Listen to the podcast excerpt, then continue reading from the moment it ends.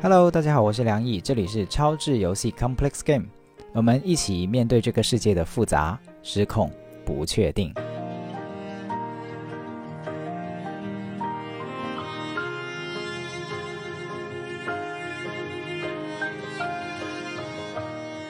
今天我们基本上是 This is Us 的叫什么影迷 影迷们的一个聊天会，对，然后因为我们彼此。都对各自的背景可能不一定完全熟悉嘛，就先各自简单的先自我介绍一下。那我是梁毅，那欢迎大家收听这期的节目。今天我们会聊的这期节目是《This Is Us》啊，就是我们的一天这个电视剧美剧啦，它是一个美剧。然后我就征集了一下，我就说听友们里面有没有特别对这个剧喜欢的，那我们一起可以聊聊这期节目，然后也尝试一下用这样的方式来录一期播客。所以我就很有幸的。今天有云海、天明、这个 Mir，还有这个在路上的栗子，哈，他可能待会也会进来的，所以我先邀请一下大家各自介绍一下自己，好，谁先来？好，那我先来，嗯，大家好，我叫米娅，然后我现在是在深圳一家互联网金融公司工作，然后做财经运营，嗯，然后我是一七年开始看 This Is Us 的。对，然后当时觉得这部剧特别特别温温暖，所以梁毅一发的时候，我就第一个去找他了。OK，嗯，谢谢谢谢 Mir。好，接下来那我吧，嗯，我现在还是一名在荷兰读生物学生物学的博士，然后正在考虑转行，然后然后 This Is Us 呢也是我。目前人生中最爱的一部剧，然后也是关注了超智游戏比较久了，然后看到梁毅发这个这个通知的时候，就马上去找了他，觉得录一集这样子的播客应该是很有意思的一件事情，所以我就来了。OK，你叫什么名字？哦，我叫云海。OK，欢迎云海。好，对，好，还有天明。嗯，嗯，我是天明，然后啊，有点小紧张。我是在，我是在福州这边，在一家特教机构做特教老师。所谓的特教呢，就是专门去帮助自闭症、发育迟缓、唐氏综合症的孩子成长。为什么我要这么介绍？因为基本上每个人问我说特教到底做什么的，所以我一定要介绍一下。然后呢，看《This Is Us》的剧剧，我当时是一七年听说，然后觉得说，哎，同一天出生挺挺好玩的，我就去看了一下，然后也觉得是。当时是被那句说生活就好像一个酸涩的柠檬，然后最后酿成那个美味的柠檬汁打动到，所以看这部剧。嗯，谢谢谢谢天明。好，刚好绿子也进来了。Hello，大家好，我是栗子。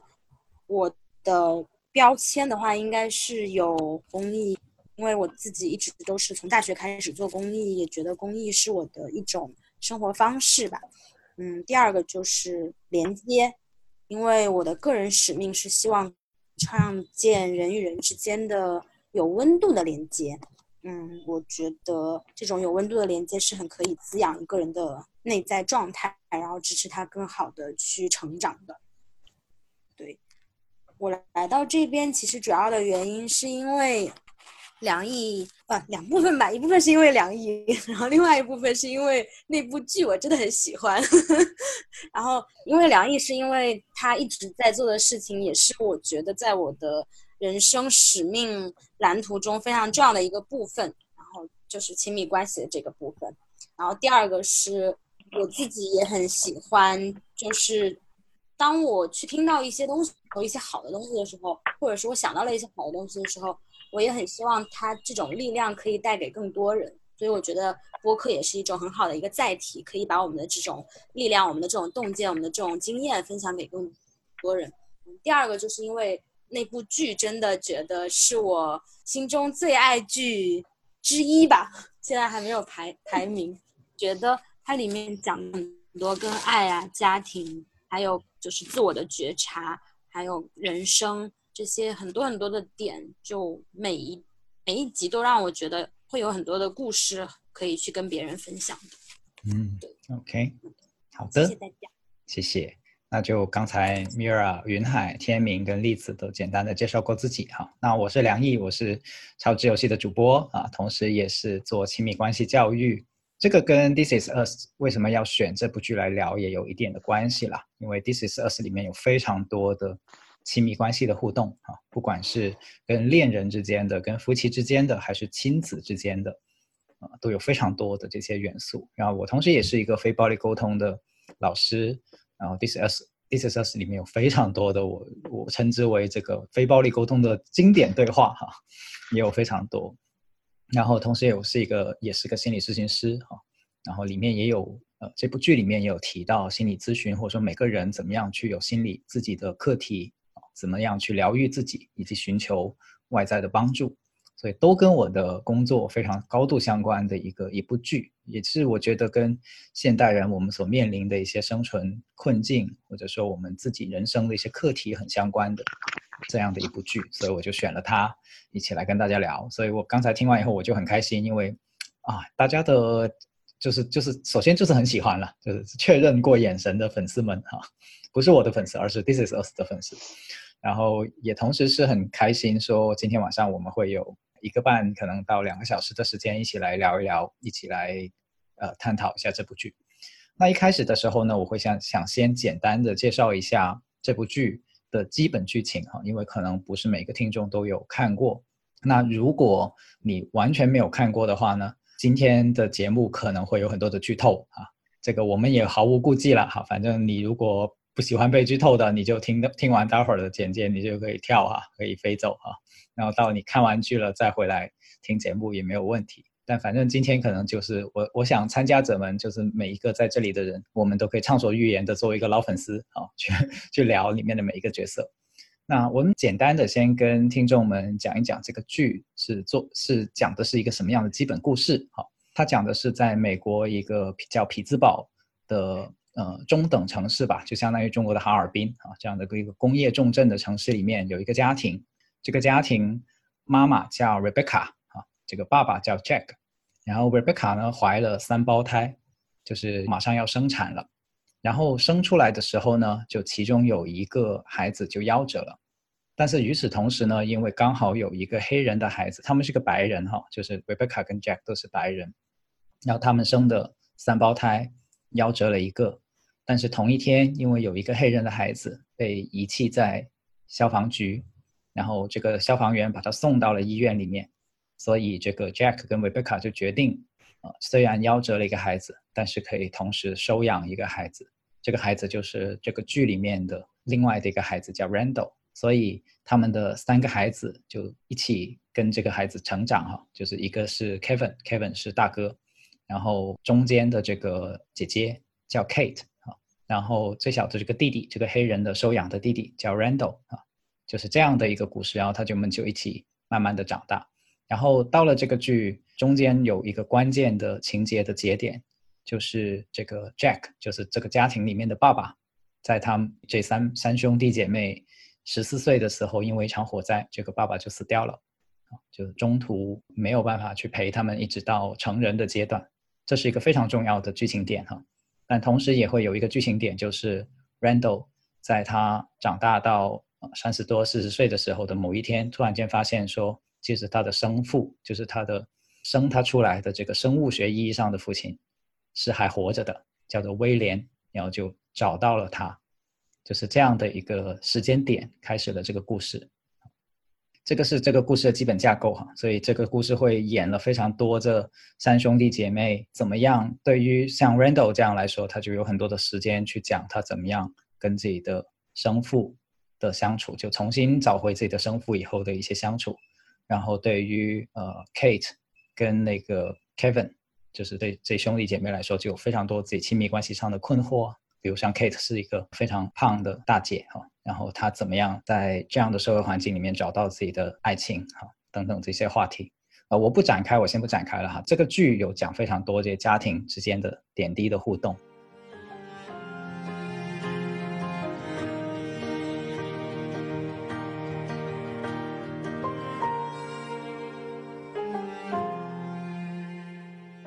然后我我想用这样的一个方式来开启我们今天的讨论哈，就是刚才已经提到了一些基本的角色，然后我设定了一个话题，就是说你觉得自己最像这部剧里面的谁，以及为什么？谁先来？可以 mix 的哈，就比如说我我觉得我有一半像谁谁谁，一另一半像谁谁谁哈，可以 mix 的哈。哦，我有个小的请求，就是我因为我们这里有五个人嘛，然后可能每个人的声音不是那么容易被分辨出来，所以每一次发言的时候，你就说嘿，大家好，我是谁谁谁这样子，然后再开始讲后面的。那我先开个头，抛砖引玉吧。大家好，我是云海。然后说自己像最像剧中的谁这个问题，其实我也想了很久，好像也没有说有一个特特别的人物能符合自己所有的特征嘛。但是好像想了一下几个人物里面的性格特征，像 Kevin，我最近又把第一集重温了一遍。然后看到他当时对自己心中梦想的那种追求，其实是很高的，但是呢，他一直在自我否定、自我怀疑，然后觉得好像自己可能就这辈子就这样了吗？但是呢，他又有一股不服输的劲，在演着那个奶爸的时候，演着演着就砸了舞台，然后就是质问大家为什么这么烂的剧你们也要看？为什么不能对我们的要求高一点？为什么要？就是编剧写成这样，你们也不会去评判他。就是其实是他个人对自己的要求其实是很高的，但是他又是不相信自己能做得很好。我觉得大家可能在某个时候都会有这种感觉，但关键是就是你有没有这种勇气去，嗯，真正的相信自己，然后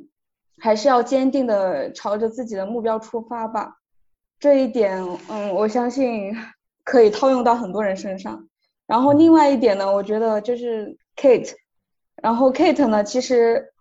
她明明是一个知心大姐姐一样的角色，虽然说是 Kevin 的妹妹，但是在 Kevin 每到遇到问题的时候，都会默默的守护他，告诉他，嗯，你就是我人生中最美好的一件事情，如果没有你的话，我的生命就真的不知道该怎么办了。我觉得这一点就看得很感动。然后他也是一直在在减肥中反复的让自己陷入了否定的死循环。然后当遇到托比的时候，他的人生好像就有了一点起色。虽然说就是减肥好像没有成功，但是除了这一点，我觉得他整个人都是闪闪发光的。就在每个人那里，他都会给到别人一些很就是很大的安慰，并不是一些。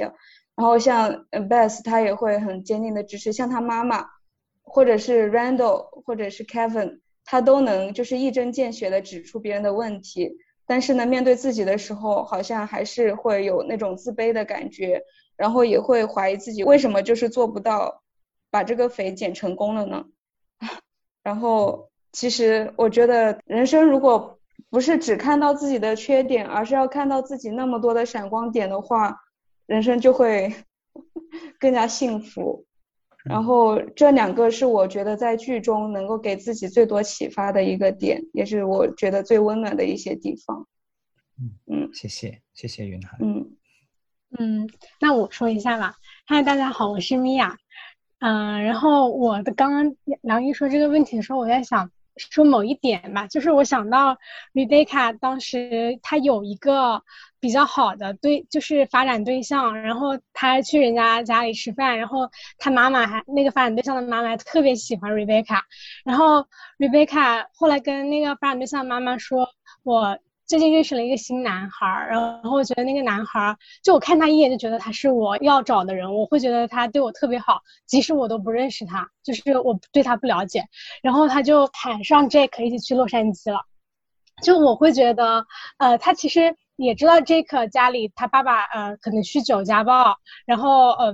原生家庭情况很差劲，但 Rebecca 都没有想这么多，即使那边有原生家庭的情况就是比较好的，就是他妈妈爸爸都很和谐了，他就是凭着心凭着感觉走，就这一点我其实觉得他挺棒的，就很佩服。然后其实我会觉得这样也会给到我力量，就是要凭着自己感觉走，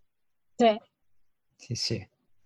所以我有听到很有趣的，就是云海跟 Mirra 在讲 Kevin、Kate 还有 Rebecca 这些角色的时候，其实不仅仅在说我有多像他，而是说这些角色在给到你们力量跟启发，他们的闪闪发光的地方。是的。嗯，天明呢？Hello，我是天明。我其实觉得最像的人，说性格上最像，我可能像 Lando，就是他会。就是我看他剧里面会经常会，如果一个事情不受控制的话，会经常容易焦虑这样。我觉得我现实生活中也是一个很容易焦虑的人。对，比如说我一个什么事情我没有太多尝试过，心里面就有很多焦虑的情绪浮现上来，然后可能就是嗯没有办法，就是我觉得是没有办法很快的恢复平静，只是就不会像说 Randall 他可以有了有其他人帮助，他自己会有觉察到，就会恢复平静的状态。我觉得是嗯那种能够发现自己焦虑，然后又能够去恢复平静的状态，是我。是我觉得特别羡慕的，嗯，只能说我在这么多年里面会有受到一些朋友帮助，会慢慢的、慢慢的会更有意识到一些吧。对，嗯，OK，还有栗子。啊，Hello，大家好，我是栗子。对这个问题，今天晚上我脑海中浮现的答案是 Randall，因为第一个反应就是，可能是我刚看完第五。第五季嘛，所以对那一那一刻的印象比较深。就是 Randall 好像觉得自己有时候他舍弃了一些，就是他会把有时候会把自己的需要往后放，可能是为了照顾家人。比如说，他本来申请到了一个很好的学校，但是离家比较远，但他又很敏感的关注到妈妈的需求，他又觉得自己可能需要留在就是更近的去照顾妈妈，所以他很多时候不是在扮演一个孩子的角色，而是。他其实，在企图成为他的父亲，可以去支持到他的母亲的那种状态。嗯，那种状态其实会让我想到我自己，有时候跟我妈妈的关系，我老觉得她像个小孩，我像妈妈，然后我就老觉得我应该跟她换一个角色。所以在现在，我我在尝试做回孩子的时候，我就有我是那种很有觉察的发脾气，就是我跟我妈妈在一起的时候，有时候。我就是很有觉察的，我就是要做孩子啊。然后我爸爸跟我说：“你要理解你的妈妈，你就把她当个孩子一样跟你妈妈说话就好了。”我说：“可是我还是一个宝宝啊，就 就这种的。”对，所以我说我不想把她当宝宝，我还是一个宝宝。我在你们面前我要做宝宝，所以就是呃，我就会觉得 Randall 的当时跟 Kevin 他们去吵架的时候说出了这些点的时候，其实他的内在是有一种以前他为了照顾母亲或者怎么样，他其实牺牲了自己一部分。成为孩子的这种他自己的这个部分的，嗯，然后第二个是像 Randall 的点是，他其实一直在寻找一种归属感。我觉得这个也是我很像他的一个部分，因为我小时候出生在江西，但是四岁的时候又去江苏。我觉得我不被江西，呃，就我不属于江西，因为我待在那里很短。我也不属于江苏，因为我在那里没有一个固定的家。我从小一直在搬家，所以我我也是一直都不知道我自己到底属于哪里，嗯。这个点我觉得还蛮像的，然后我小时候还怀疑我自己是不是我我妈捡来的，就是那种，对我就觉得这个部分很很像 Randall，嗯，谢谢谢谢栗子，我觉得我也有一部分很像 Randall，其实我有一段时间是呃怎么讲，就是我看着 Randall 我觉得很着急，就觉得天啊这个大直男，这个控制狂。这个什么问题都往自己身上揽的人，然后最后可能说的话又很大很漂亮，就是他去竞选那个呃政客的那一段，就是他去去那个做社区竞选的那一段，我就在想那一段的他其实他的很多行为让我甚至会觉得有一点点讨厌，就会觉得你说的话很大，但是做的事情却是在让你的家人非常的为难，让你的就是你的太太又非常的难受，就是你一边在说一些很大的话这样子。但是我后来想，他的这些部分之所以会刺激到我，或者说有让我这样的一些反感，是因为我自己曾经也是这样的，就是一种很理想化的想解决很就觉得让自己变成一个有点像无所不能的人这样的角色，然后想去试图掌控一切，就是我我现在知道这是问题了，我就要去干，我就是要去去去面对，我就是要去怎么怎么样这样子，就这种非常直非常直男的思维，就是我发现曾经在我的。世界里面是如此的 random，如此的 理所当然，所以我就会很有共鸣，觉得我有一部分很像 random。但是我发现 random 也是有在成长的过程中。其实每个角色都有成长，就我们刚才说的角色，可能是这个角色的某一个阶段，或者某一个部分，或者某种特质。但是这部剧很吸引我的地方，其中一个就是他的角色在不断的成长。就像 Randall 到了呃后面哦，我有剧透了哈，但是没办法了，这个是要剧透的。就是他有一段时间是他的太太 Beth 就失业了嘛，就就就找工作很不顺利，然后舞蹈室要关掉了，就是那个他最喜欢最理想的工作舞蹈室要结业结束营业，然后 Beth 当然是很难过，对吧？那这个大直男知道自己的太太这么难过的时候，他就不断的问这个 Deja 说：“你妈去哪了？我现在要去安，我们要去怎么怎么样这样子，我要现现在马上找到她这样。”然后他的女儿就是那个收养的女儿 Deja 就跟他说：“爸。”你千万不要给他建议，你只需要去陪着他就好了，啊，可以吗？这样你能做得到吗？这样，然后 Randall 就说做不到，你还是先告诉我吧。这样，但是他意识到了自己是有这个强行的要替别人解决问题这个部分。然后他去到找到 Best 的时候，他就只是说：“我能跟你跳一支舞吗？我能够陪你一会儿吗？”然后他们两个人就在音乐里面去跳了一会儿舞，然后那个 Beth 就就就哭了，就很很脆弱的部分就流露出来了。所以 Randall 在那个时刻，他没有强行的去要劝那个 Beth 现在就好起来或者怎么样，他就是做到了，只是陪伴。哇，那一刻我就觉得啊，这个角色有在成长，就像我自己也有在成长，一个大直男也有在成长这样子，所以有 Randall 的部分。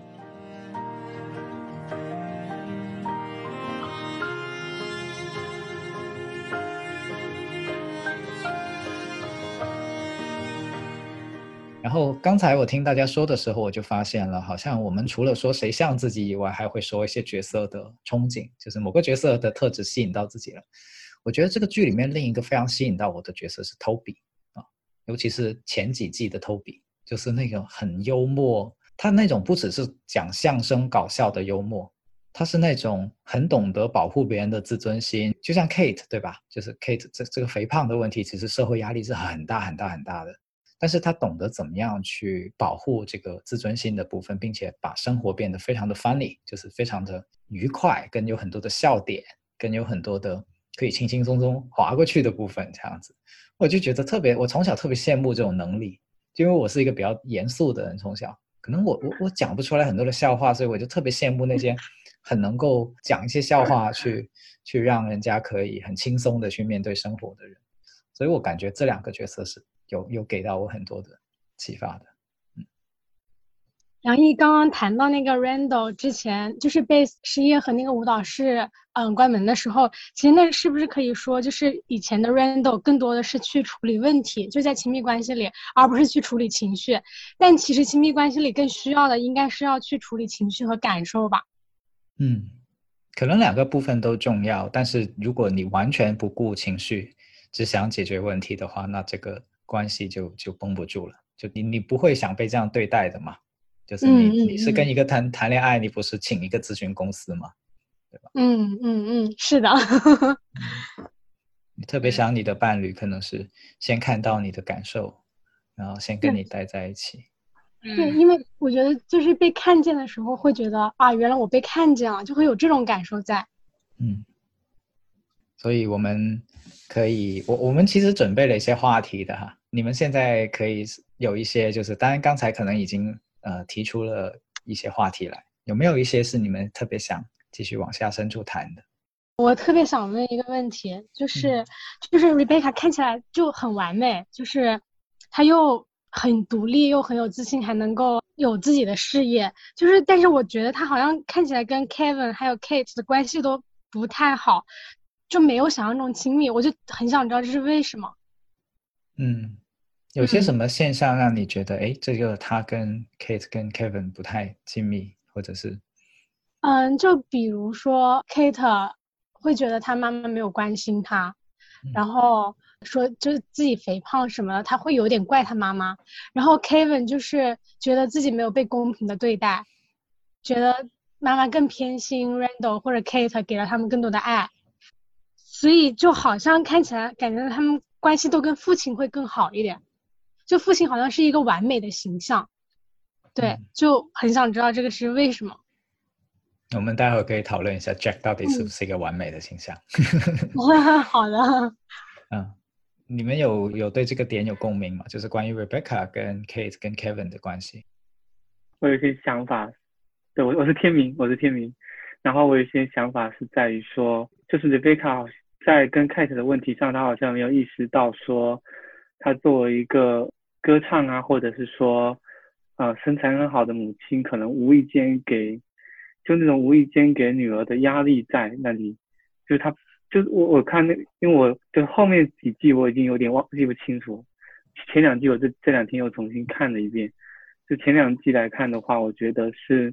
他没有注意到说，其实他的本身的优秀是给女儿很大压力的。虽然说他一直给女儿鼓励，但是他没有注意到，其实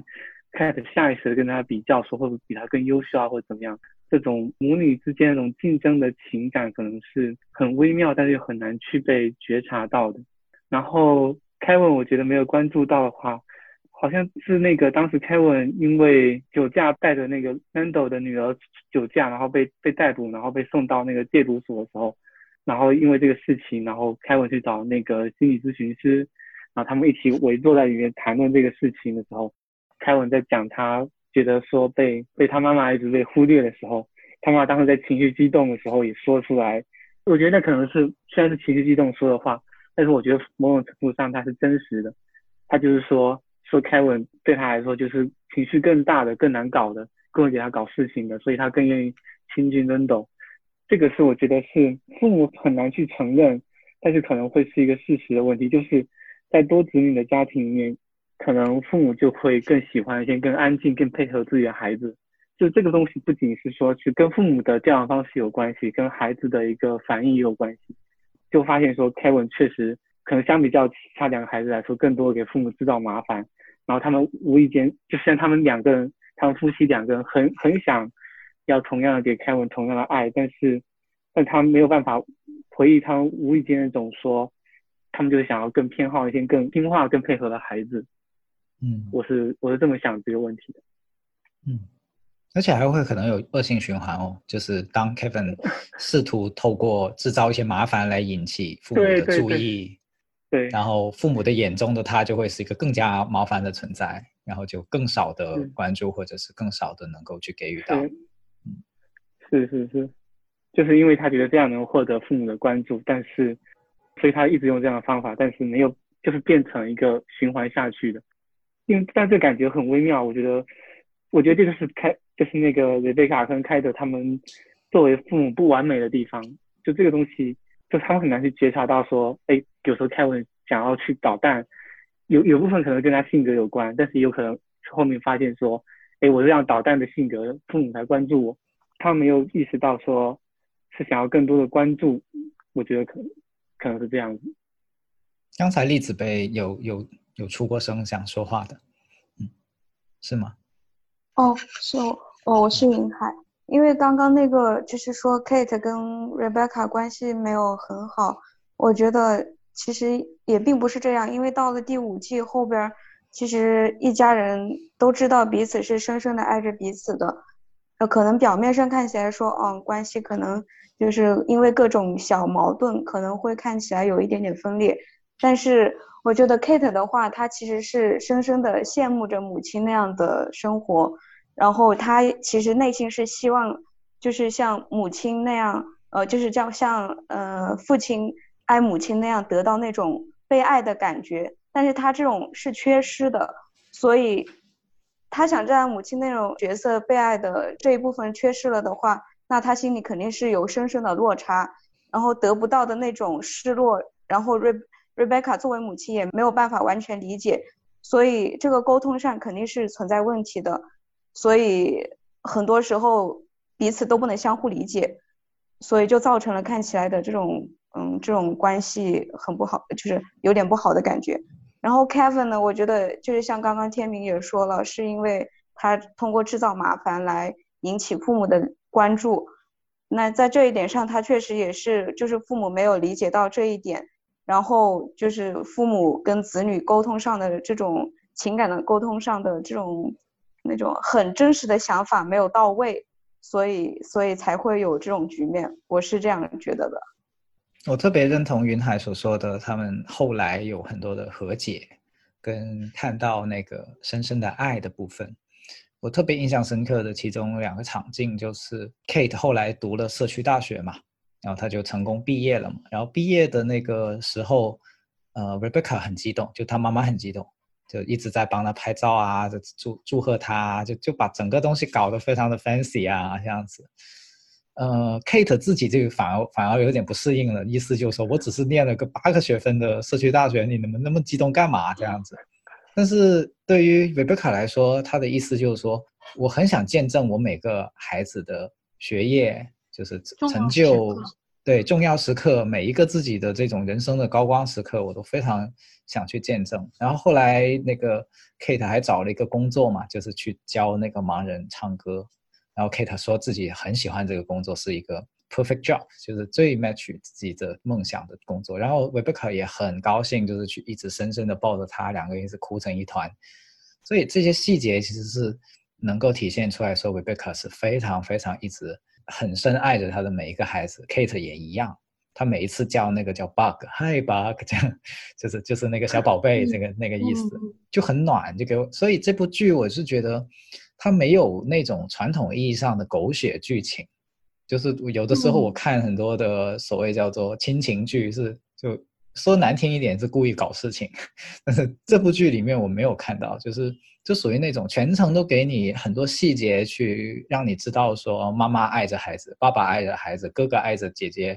呃，或者是这这个弟弟也爱着妹妹，但是中间它的确是有很多的纠葛的，就是。所谓一个温暖的有爱的家庭，它并不是一个说我没有吵架的家庭，并不是说一个从头甜到尾的家庭，不是的，它中间会有很多很多的冲突、摩擦、挫折，甚至是一种很深的到怨恨的程度都是有的，但不妨碍他们可以慢慢的跨越过去，跟相互的理解。我觉得这个是我看这部剧的时候很。很宝贵的部分，像那个 Kevin 到后来带他就是带 Rebecca 去玩了一天嘛，他说他要阿兹海默症了，就是他他妈妈怀疑他是失忆了，快要这样子。那个时候给他安排了很 fancy 的一天，就是 Kevin 这个爱捣蛋的性格到最后也发展成了一种优点，就是特别懂得去安排一个 fancy 的经历。就做他女朋友其实是或者是做他的的伙伴是很好玩的，就是他会给你安排各种。这种梦幻般的经历，就你看着都觉得很很很好玩的这样的一个人生经历，所以就很有趣。就是在那个时刻，我就觉得他跟他妈妈的关系也有很大程度上的修复。就是你想象一下，一个四十岁的男生带着自己的妈妈，六十岁的妈妈，然后去去玩一天，哦，嗯，对。那那是不是啊？他们看起来会更爱自己的爸爸一点，就是这几季里面表现出来的，会对自己爸爸更钦佩或者喜欢。那这会不会有一点原因，是因为对重要的去世的亲人的美化？嗯，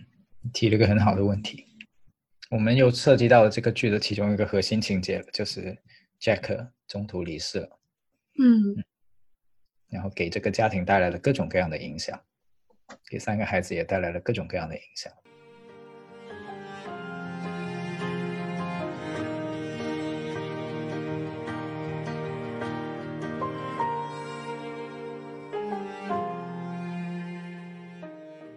我想要回应一下刚刚听到的时候，我我脑海中产生的一些想法或者是画面。我在这边还需要补我叫我是谁吗？可以的，你是栗子。Hello，大家好，我是栗子。就就刚刚在听的时候，其实我脑海中有几个点，就一个是爱是可以比较的吗？就是我就是好像更爱爸爸，更爱妈妈，然后更爱谁之类的，就是这是我产生的第一个疑问，就怎么比呀？不知道怎么比，对，标准是什么？嗯，然后第二个是关于课题分离的问题，就是。因为当我听到说，应该是天明说，Rebecca 可能没有注意到自己的优秀会影响女儿，然后，嗯，但是在我看剧的时候，其实我有觉得 Rebecca 她真的很很细心，然后她会很关注到她女儿的敏感的那个点，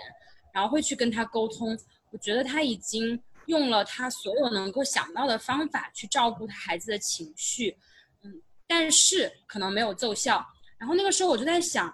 啊，母亲很优秀，然后女儿可能因为母亲的优秀而感到自卑，那母亲该自责吗？然后母亲该掩掩掩盖自己的光芒吗？那回到日常生活中，其实也是一样的。比如说我很优秀，我的闺蜜因为我的优秀而自卑，难道我我就应该就是掩盖我自己的优秀，从而让他好受一点吗？所以我觉得这也是一个我会联想到日常生活中的一个一个点吧，就觉得可能有些时候女儿不一定只是因为母亲优秀而感到自卑，她可能还会有很多其他的因素，比如说我看到这部剧里面。他有放弃音乐，有一个很大的原因是，他会用这种方式来惩罚自己，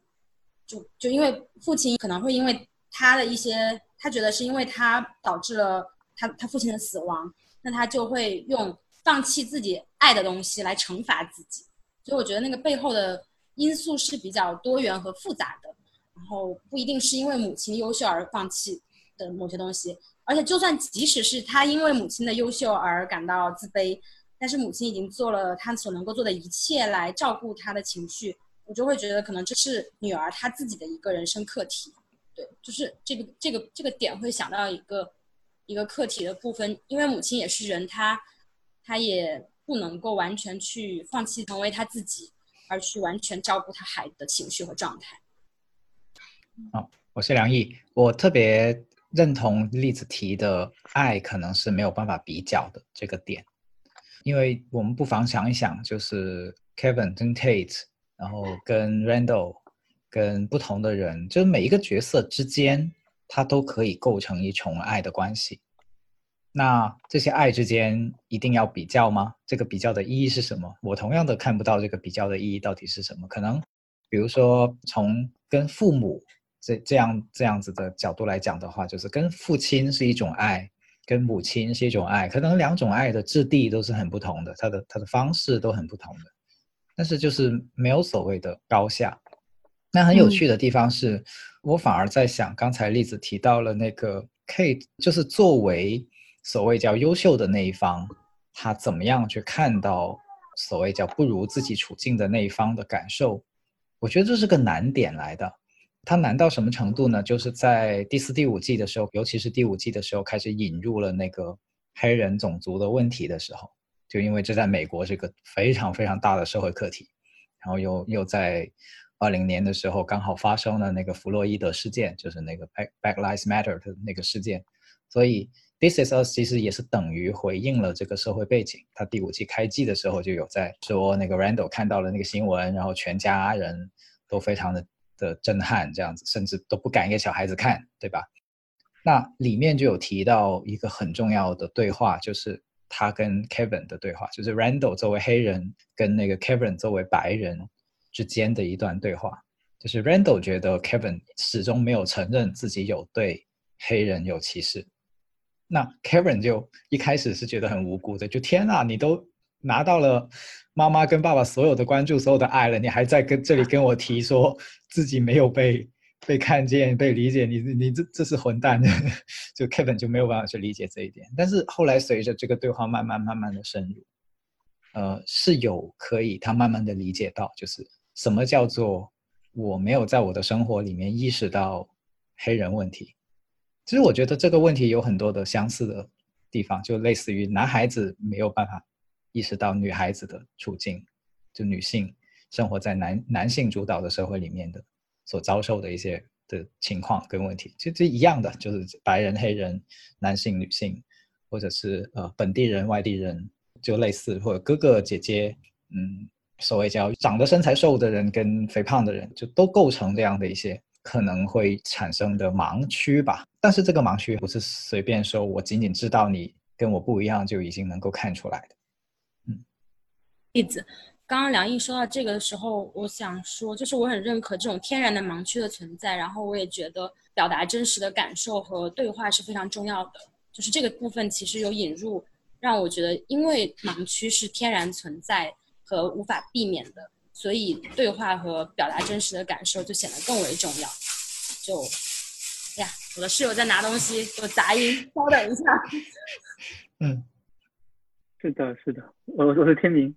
然后我我想说说那一点的话，不是说没有看到那个妈妈的贝瑞贝卡的一个努力，而是说就是像梁毅说那个努力的那个东西，就是那个那个差异是很难去跨越，就是在亲子关系中，即便说，即便说妈妈做了很多努力，尝试来去想要去理解孩子跟自己的不一样，就那个就是一个一个胖一个瘦，然后一个可能歌歌唱很优秀或怎么样，那个东西确实是是一个很难去跨越的部分。所以就算看到那个看到那个剧情里面有很多在努力的部分，有很多爱意的表达，就是听就是说，哎，真的他是很女儿真的是很爱妈妈的，然后。妈妈也是真的很爱女儿，但是有些有些东西就是就是一个很难跨越的地方。然后我想也是也是我觉得说在看到这样剧情的地方，我会觉得会有遗憾的部分。虽然说哎，比如说在其他地方，像那个黑人和白人的对话，可能有在跨越部分，但是仍然会感觉到有很大的一部分是难以跨越的时的时候。就会觉得啊，好遗憾这种感觉吧。我提问让天明多说一点，就是那对你现实生活中的跨越有帮助吗？现实生活中的跨越，这是个好问题。嗯，我觉得某种程度上是有帮助的，应该应该是某种理解理解上是有帮助，但是跨越的话，我觉得我没有办法去很好的做到。就比如说，我能够强烈的意识到说，我和父母的教育背景的不一样，导致说我们吵架很多的一些问题的点，就完为为什么完全不在一个频道上，就很大一部分是我们各自的成长经历、教育背景的不一样。但是要去跨越这个，我觉得就是多年来都是很困难的一件事情。或者说，我心里面知道知道那些我我父母跟我有差异的地方，但对我来说，我要去讲去表达，我觉得。至今仍然是横亘在我心中的一个非常大的坎，就是我可能已经通过各种渠道知道他们一些成长背景的原因，然后也知道我自己成长背景的原因怎么样，但是就是你要去开口那个部分，我其实心里面还是犹豫纠结了非常非常久，可能在个别的一些事情上有一些小小的尝试，但是我觉得在大部分的事情上，那个困难我觉得是就是非常困难。就是所以说，我看那个剧情的时候，哎，就是你看到那个蕾贝卡非常努力的那个东西，但是他还是非常爱那个自己的女儿那个部分，但是要进入到那个女儿的世界里面去体会她那种感受，我觉得就是觉得是非常困难的事情。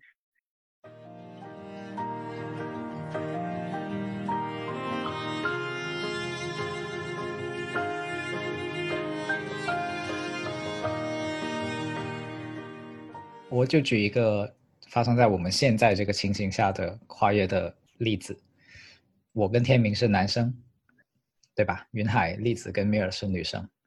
所以在我心里面就总有一个疙瘩，就是我有没有抢了他们的话？就是男性有没有没有把麦克风更多的交给女性？这在我心里面是存在的，我就很坦诚，甚至打开这个瞩目来做一次这期节目之前，我都一直在担心，类似于啊。啊，今天两个男生，三个女生，那怎么样主持才能够给到女生更多的发言权？你看，刚才我自己有一大段在说的时候，就开始介绍剧情的时候，我脑袋里面就有开始在声音在说：“你看，有 man talking 啊，这是真实的。”我就告诉你们，但是我不知道有什么更好的办法，所以我就只是告诉你们，并且我觉得这不一定是好事，所以我请求你们，如果在觉得自己想说话的时候，就积极的抢麦。我没有更好的办法了。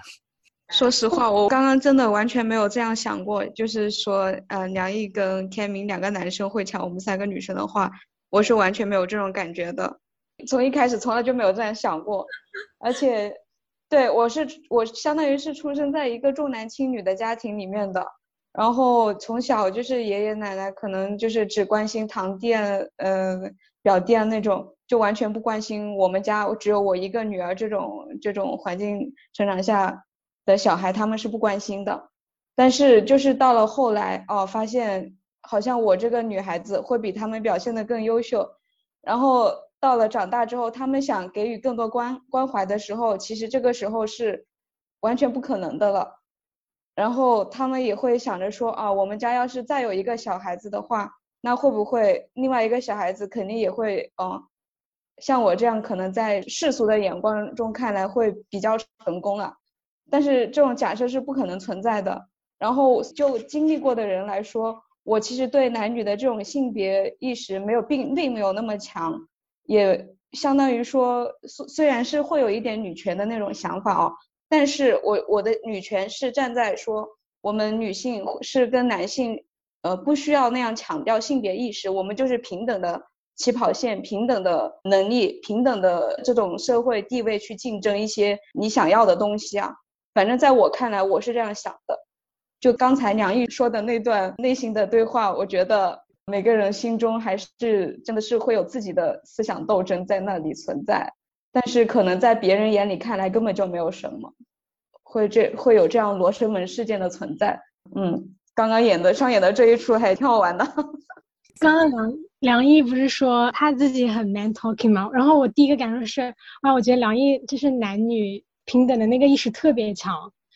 然后我想回应一下，就是我们没有觉得，我觉得我们都觉得还挺舒服的，就是这个状态挺舒适的，没有在觉得 man talking。嗯。我也想要回应一下，我是栗子。对，刚刚梁毅说的时候，我第一反应其实是觉得惊讶，然后也有感动。惊讶是因为我好像没有，就是没有那种很强烈的性别，我只是觉得你是一个主持人，然后其实你有麦的那个权，你会多说一点点，所以我会觉得，哎，也许是主持人或者是主播这个角色所带来的，你有更多说话的机会和主导权。对，第二个感动是因为，哎，我觉得。很奇妙，就是会担心自己的这个男性的角色会有影响，那说明你的内在的那种状态是很在意这个能照顾到女性的这个部分的，所以觉得还蛮感动的。然后啊，第三个是觉得比较好笑的点是，原来竟然在梁毅的世界里是有 man talking 这种说法的，因为在我的世界里，就是我也会做很多的活动，然后这些活动里面，哇，我的活动里面都是女孩子哦。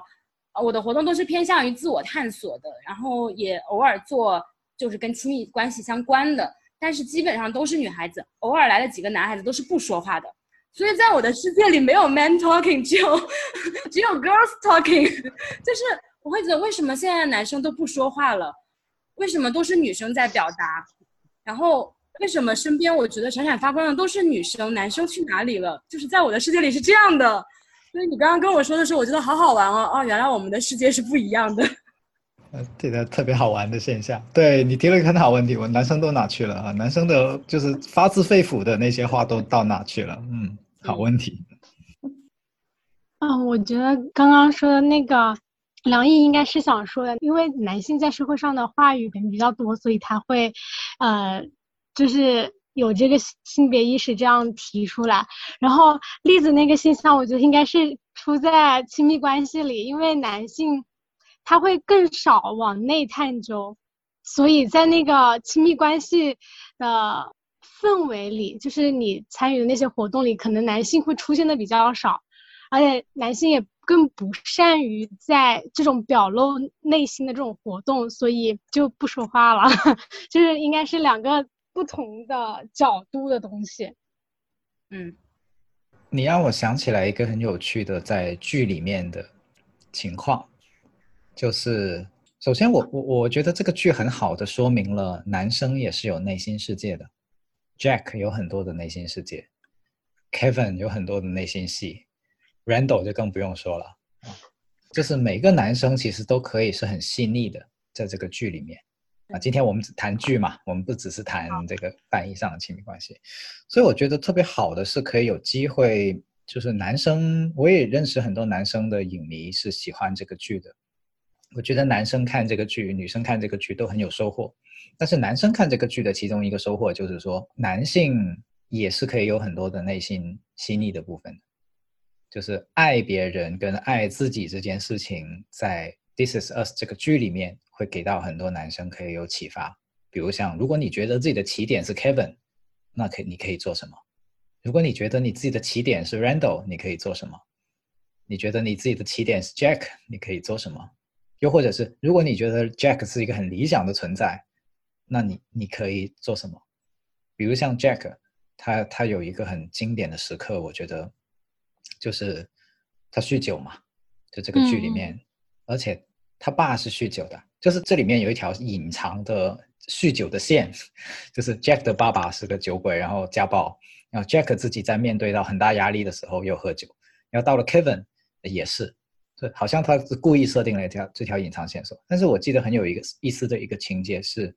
我不记得是第几季了，但反正就是 Jack 面对一些很重大的问题的时候，他处理不了，他绕不过去，他就开始喝酒。然后 Rebecca 就非常的义正言辞的跟他说了一一句台词，是我记得至今我都印象很深刻那个场景，就是他说：“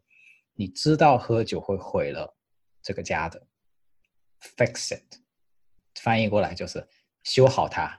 就是意思就是说你自己知道这个事情，你就你就是要去改掉，你就是要去面对它，你要努力。但 Rebecca 不是仅仅是说只是这么咬牙切齿了一句，他后来还鼓励他去那个小组嘛，就是美国是有那种戒酒的小组，嗯，然后 Kevin 也是，就 Kevin 也是后来去那个小组，然后在小组里面。就就这个剧里面有呈现了好多小组哈，像 Kate 的减肥小组，Kevin 的戒酒小组，然后后来那个 Uncle Nick 的老兵小组啊，还有这个 Randall 的那个跨什么跨种族收养小组，哇，他好多的这种小组。这种小组的特点就是让相同处境的人可以在一起去说出来自己对那件事情就是要改善的那件事情的一些内心的想法，然后。你会发现，很多人去到这个小组的时候，一开始是不敢说话的。像 Randall 去到那个小组的时候，他也他也一开始没有说话。但是当其他的人把自己在做那件事情，或者说在那个处境里面的一些真实的感受说出来的时候，哇，其他的人就很愿意说了，因为他会就会觉得哦，很感同身受哦，我也是这样子的，我也有过这些感受，我也有过这样的难过的时刻。原来这个世界不只有我一个人是这样子的，其他人也一样的，然后就就打开话匣子了。所以我说这些其实是绕回来，就是说男性怎么样能够 talking，就而且而且那种 talking 不是 political talking，political talking 就是不是政治演说的那种 talking，就是现在有很多男性的说法，我经常说他不是在替自己说话，就说到一些政治话题就会特别特别多话说，但是说到自己就好像没话说这样子。所以那个说话的人始终不是他自己，只是另外的一个主体。而怎么样去获得这种我能够说话的能力，或者说这种。安全感，我觉得对于男性来说，他也有安全感的需要，就是，而这个是隐性的，因为社会上经常说，哎呀，女性很需要安全感。我说不是的，男性也很需要安全感。男性的安全感来源于，当我把我很真实的、脆弱的东西说出来的时候，没有人去评判我，对我指指点点，或者说没有人会觉得说，啊，你看这个男人，呃，说这这这么就是鸡婆的事情，或者说婆婆妈妈对婆婆妈妈的事情。哦，这个这些小肚鸡肠的事情在那里反反复复说，就他没有受到这种指责，并且是被认为是他可以说这些的时候，可能就是男性愿意去说出来的时候。嗯。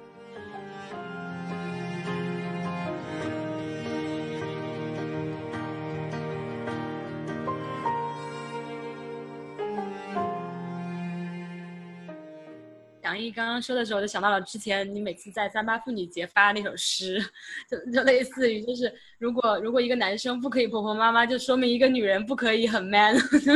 对，这种感觉。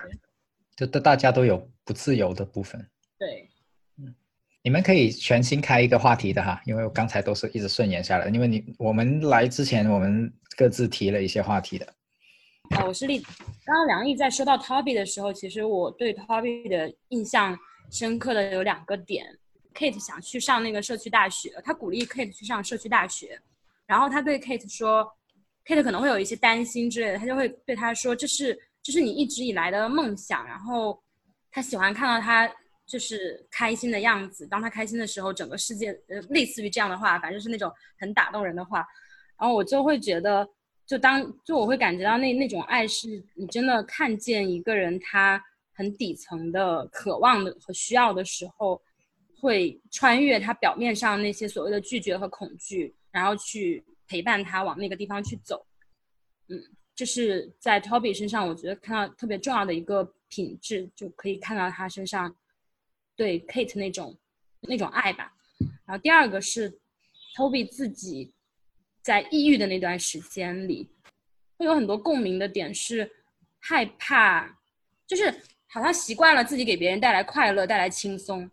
然后觉得当自己能量状态不佳的时候，我就不想要见你，我也不想要影响你，我也就是我害怕伤害我爱的人，或者是爱我的人，也有可能是害怕不被接纳，就是会有很多这种的恐惧。然后 Kate 就会接住他，然后告诉他，其实我也很坚强的，就是我我比我自己想象的要坚强。就是你可以脆弱，因为其实我很坚强，并不一定是一定要来你来照顾我的那种感觉。对，这个这个会让我联想到前两天我跟我的一个朋友，我的朋友约我的时候，他也是梁毅的粉丝啊，不是超智游戏的粉丝，对，他就有一次有一段时间想约我，然后我那段时间状态不是很好，我就不想见他。后来呢，我意识到我不想见他，不是我真的不想见他，而是我觉得我状态不好，我没有办法给他提供价值。然后我就跟他进行了一呃，就是那种坦诚的对话。我是很好几天之后，我跟他说，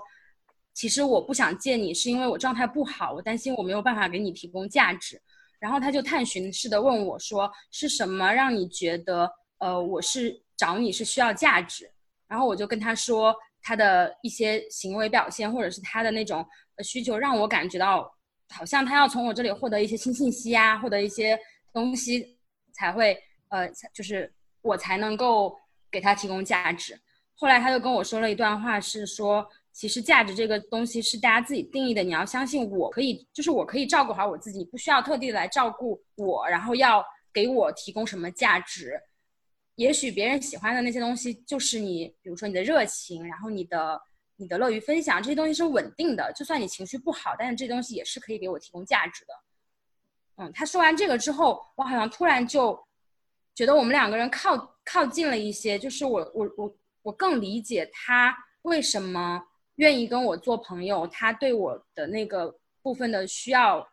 是我真的能提供的。然后不管我情绪好还是坏，然后同时我也觉得，就我自己敢于去。承认我是有那个部分的恐惧的，就是害怕我自己没有办法给别人提供价值。就是从 Toby 的那个事情上，我会看到，呃，我自己在情绪不好的时候也是他那种行为表现。但实际上有时候可以相信身边的人。然后，对，就就可能有点乱，大概是这样子的一种，就是突然想到的一个点。从从梁毅刚刚说到 Toby 的时候，我我听完。栗子说了，觉得有点感动，就是我觉得他的朋友全心全意的接受了他，包容了他，这种感觉，就是让他有了安全感。就我从中都感受到那种满满的安全感和爱意，然后我觉得挺感动的。我是天明，我想到的是栗子当时在说说那个托比可以去看到凯特担心的一些事情，就是他表面的表面上的一些事情，他背后去担心什么。那个时候，我想象到的一个画面是，是有一个很张牙舞爪的怪兽在那边，就是有一个人他很爱你、很在乎你的时候，他就会穿越那个怪兽背后，去看到那个，就是就是说他可以从那个张牙舞爪的怪兽那个牙齿，他敢去有那个勇气去钻进去，去进到那个怪兽的肚子里面，看到里面是有一个有一个很可爱的小熊玩具的，就是。在里面有一个很受伤的、很柔软的这个部分，就不知道为什么当弟子在讲的时候，我就我就会想到这样的一个一个场景画面。我喜欢这个比喻，我喜欢这个 man talking。哦，我刚刚还想，我一个很好的朋友，然后跟我说我们之间有一些问题，让他已经难受很久了。那个是我很好很好的朋友，很多年了。然后他说他已经难受很久了，但是他一直不敢跟我讲，他很怕一跟我讲了之后我们的关系会变质。然后我当下就跟他讲，有问题你觉得难受一定要说，因为你不说我不知道。你你要对我们的关系有信心，你要对我有信心。就是呃，我想到可能我之前也是他这样，我会觉得有的时候要相信一下身边的人，相信他们会接得住的。就是相信也很重要。嗯，刚才米尔说的这个让我想到了很多我见到过的，甚至是我自己经历过的一些关系的结束，可能是来源于没有办法做你刚才说的这种程度上的对话，或者叫做说交流，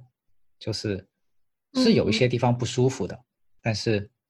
说不出来，或者说。我也不知道应该说是没有勇气去表达好呢，还是说没有想过怎么样细致的去把它说出来，然后那个问题就可能一直积压、积压、积压到最后，可能最快速的解决到他的办法就是结束关系，或者说相互就退出了，就直接可能就就就散了这样子。所以从这个角度上来讲，我会觉得这样的表达，第一，他首先是很勇敢的，嗯第二就是他也是很有爱的，因为他比起那个最所谓叫最方便的结束关系然后退出的办法嗯来说，他是有更多的耐心跟更多的对这段关系的投入在的。嗯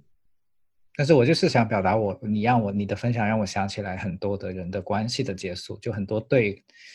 可能是朋友哈，也可能是夫妻情侣等等，他可能关系是结束于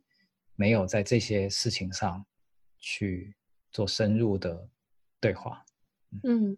是的，我也有过，就是因为没有过深入的对话而结束的关系，其实心里会有遗憾的，因为我没有我那个朋友那么勇敢，就是我会我也我会害怕，或者是因为一些什么原因，然后不去沟通，好像结束是最方便的一种方式。其实后来现在想想，其实还还是有遗憾的。我觉得，如果你觉得这个人对你很重要，呃，勇敢一点，然后相信一下你们的关系。对，但是这里还有一个问题，我是想起 Toby 跟 Kate 最终还是分开了嘛？然后，那他的这个导火索究竟是说，那 Kate 可能是真正选择了自己热爱的事业，走上了自己向往的职业的道路，还是说他们两个，嗯、就是 Tony Toby 可能会有一些内心的不甘啊，然后导致他们两个就没有办法做这种对话了嘛？就是我先跟会不会是云海确这个原因呢？认一下，我先跟你确认一下，你说的是那个第五季最后的那个一幕是吗？就是啊，对，啊，那个有一个说法是说那个是编剧的把戏，哦，对，对，因为他们玩过这种把戏，就是如果如啊果大家还记得的，对，就是如果大家还记得的话，他们在那个第三季还是第四季那里开始也是让大家误以为那个 Randall 跟 Beth 要完蛋了，哦，对对对，我开始也在一想，一直一直看到那一季的结尾才说，就原来那个只是编剧的一个 set up，然后让你误以为他们两个要翻船了，然后结果到最后，对，都是套路，然后发现其实只是他们要去参加 party，没有散掉，也没有什么，就就是那样子。哦，吓死我了！对，所以所以有说是 哦很大概率这是个把戏，就是就是又玩套路，就让大大家为他们揪心一下，然后用各种各样的方式再圆回来，哦这样子。对，有有这样的可能性啦。对对对。谢谢梁毅的哎，但是 但是我感觉他好像跟他的那个老板在一起，好像也还不错哎。啊、是是是，你是说他的那个呃特特殊学校的那个呃对对上司对对吧？嗯这两个嗯人又有什么嗯关系？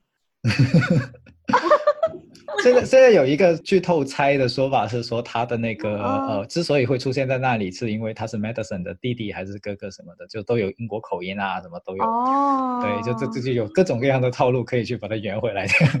哦，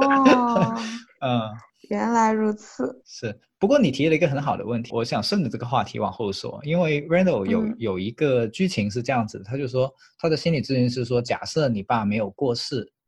没有去世，那你又觉得你们家会是怎么样的剧情展开？然后他有演了一段，就是就是他爸假设他还在，怎么怎么样的，所以怎么怎样的剧情，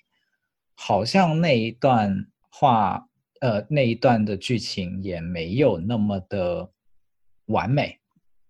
就是我的感觉就是，哪怕他的爸爸不过世，他们也有很多的问题要去处理，他们也有很多的难关要去面对。所以从这个角度上来讲，如果 Kate 真的跟 Toby 离婚，或者是再找一个，我会更倾向于相信他有自己的原因，以及那个原因最终是一个好，甚至你可以说是一个好的原因，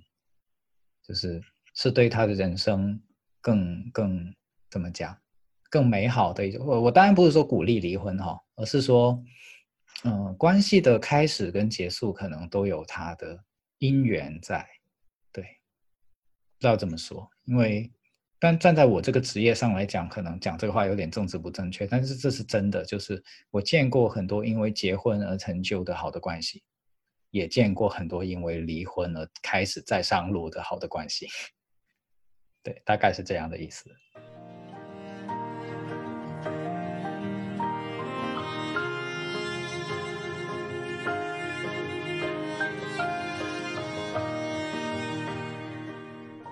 我想到一个点，但是我刚才有一瞬间又觉得我应该摁下去不说，先让你们说。但是我怕我忘记了，所以我就从这个点开始往往下拖哈。嗯，就是刚才有一个分享是在说，嗯，是好像是例子提到的，就是如果你发现了另一半他有一个他很爱的东西，他很想去追寻的东西，那么是可以透过就穿越他表面上的那些抵触。来去鼓励他跟支持他去做的，这这样子就产生一个问题了，就是那什么时候是该推他一把，什么时候是该适可而止呢？这这好像听起来是蛮不容易的。就举个例子，比如说，嗯，假设吧，假设我的另一半他想去跳舞，然后我知道他跳过一段时间的舞，然后他现在呢就，可是他现在做的可能是，比如说他现在只是在做个会计。他每天是要到办公室里面去做 Excel 表什么。那当他有这样的一个现现在的时候，我是应该推他去去跳舞吗？还是尊重所谓要尊重他的意见？就他现在是这样子，也是他的自主选择。这样，我是在想，这个对于很多人来说，可能是个很现实的难题，对吧？这个问题好难哦。哦，Hello，我是栗子。这个问题，我其实觉得，就梁毅在提的时候，我会想到一个点是，我在说 Kate 的那个场景的时候，我不知道有没有记错剧情啊？我我我认为他是已经准备好了的，然后他也呃提出来过或者是什么的，所以如果是我的另一半的话，应该会希望他自己首先是确认的，比如说他经常跟我提到这个东西。然后呢，我举个比较具体的例子，比如说我，我是十几年的晚睡患者，然后我经常立早睡 flag，但是我就是做不到。其实有时候我很希望我的伴侣他可以更强行的，比如说就是强行的推我一把，因为我经常反复表达这样的需求，但是我就是做不到。所以我会觉得是需要有一个人，他就是当事人，他真的有反复提到。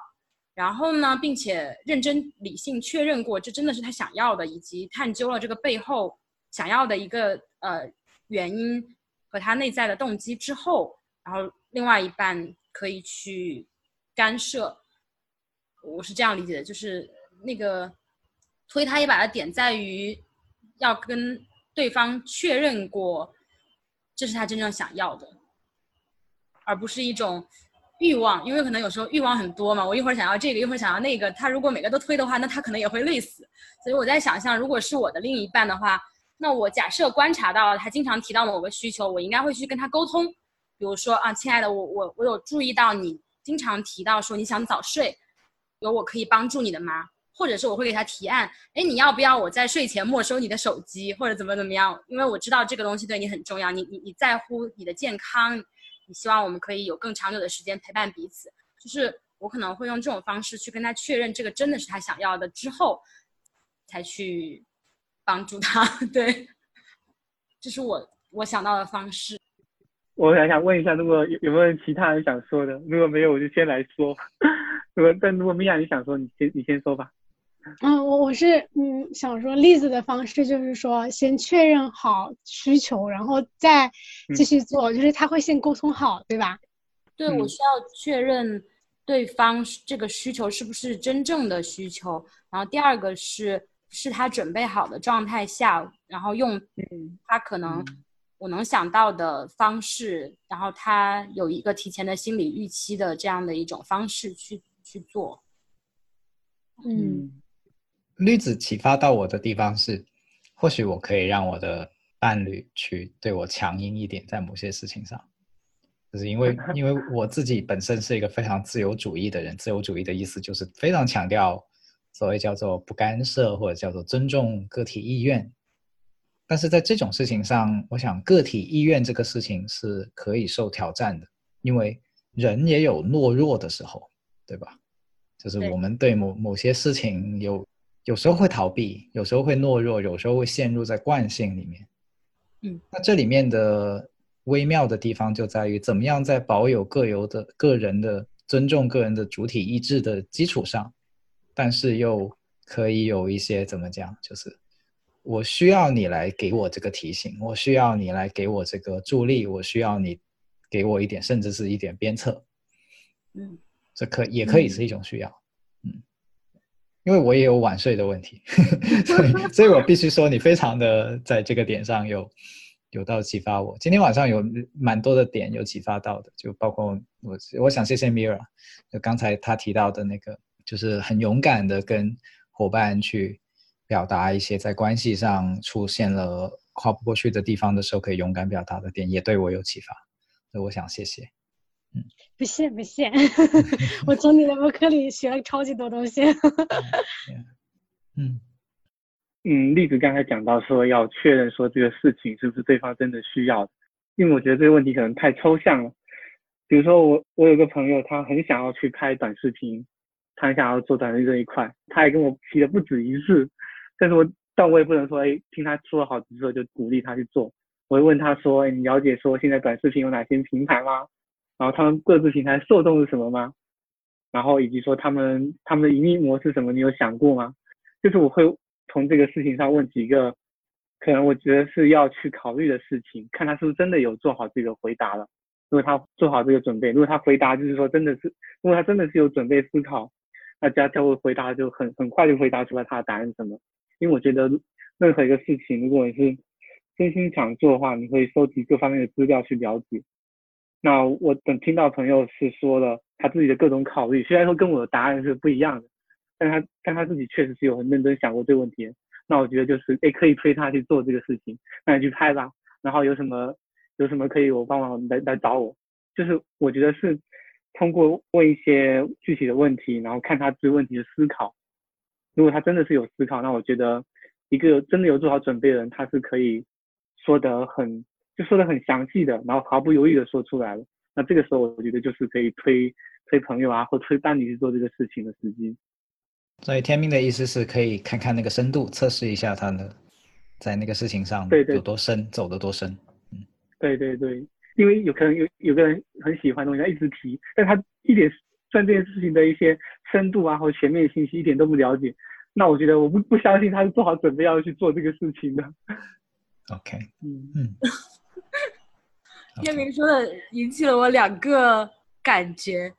就是第一个是，如果那个是我的朋友，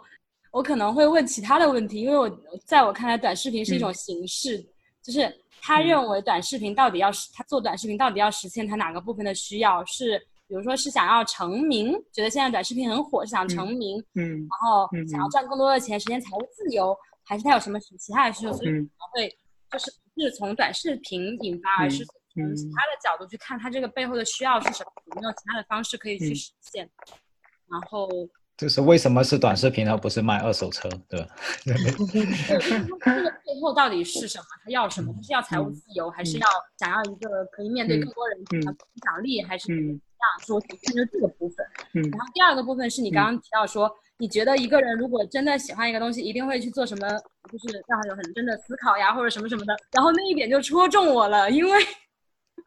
因为我就是那种，其实我的人生规划里，比如说有一个留学，就是我想要去国外生活一段时间，或者去学一个东西，但是我就是没有行动啊，我也没有做什么那种理性的思考和准备，但是我知道我心里是想要做这件事情的，然后我很确定它是我人生 list 中很重要的一个东西。嗯但我没有你那种嗯所谓的理性规划，我要去查哪个学校，然后去了解哪多少个国家或者是什么什么什么的，就是我没有办法启动那个东西，我也不知道我卡在哪儿了。所以如果你这样的话，假设你是我的朋友，我可能就直接被你拍死了，那你根本就不想去留学啊！我就很担心。你刚刚那句话的时候，我突然就觉得啊，难道是我不想要吗？不，我是想要的。那只能只能说明栗子可能还没有到不得不做的时候，所以会拖往下拖，就不做不做那么细致的规划而已。但是心里是想要的。对我就是想回应天明那个点，就是我我不觉得想要是一定要有一个很深度的蓝图和思考之后才能够证明我想要。我确定我想要，但是我就是启动不了。所以假设我的另一半知道我想要，我可能需要他的帮助，就是就是这种感觉。对，我知道，我知道，这只是一个思路。对对，那这听起来太难了，就是甚至没有什么准备的，也有可能是真实想要的。对对对，因为有也有那种很很冲动，然后就想要做什么事情，结果真的是送你是想要的，也有这种情况发生。嗯，一般面对这种情况，我都会鼓励，就是不管是朋友还是家人，你想做啥，你跟我说，我一般都会鼓励，因为我觉得人生就是体验，就是你多去做一些不一样的事情，我都是觉得很支持的。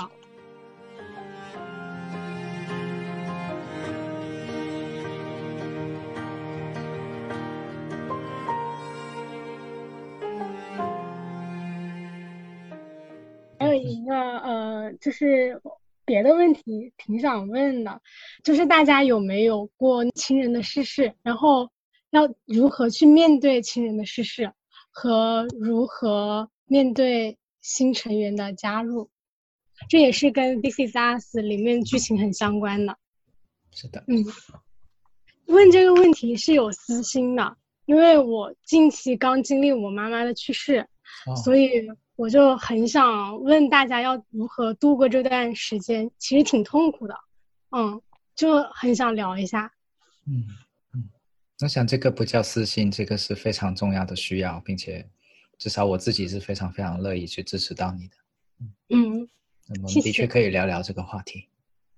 而且我觉得，就算我们现在没有这样的体验，但是，但是我们终有一天会遇到这个事情，所以。所以，如果现在我们做一些讨论，我想对于每个人都是有帮助的。嗯，因为我觉得我现在的状态是，我知道这件事情，但是我好像又没有多接受。嗯，就每天晚上其实都会很难过，很难过。其实过去两三个月了，然后我会想从这个状态里出来，但是他出不来。就是我不知道要如何去面对这件事情。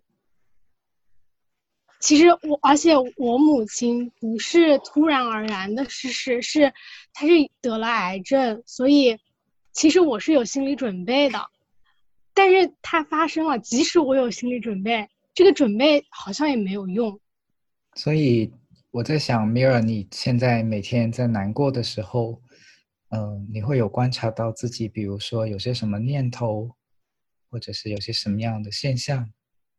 我会很愧疚，然后我会反思之前跟很多我母亲的关系，然后我之前反思的一个很重要的点是，我也是在处理问题，我没有在处理情绪，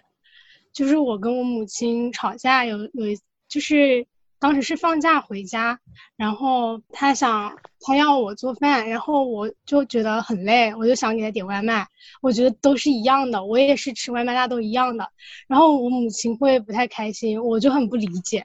我就觉得其实就是点不是外卖不健康，点那个也挺好的。就是为什么一定要我去做呢？这不是吃饭就是一吃完就好了嘛？吃的好吃就好了吗？而而且我做的又不好吃，就是。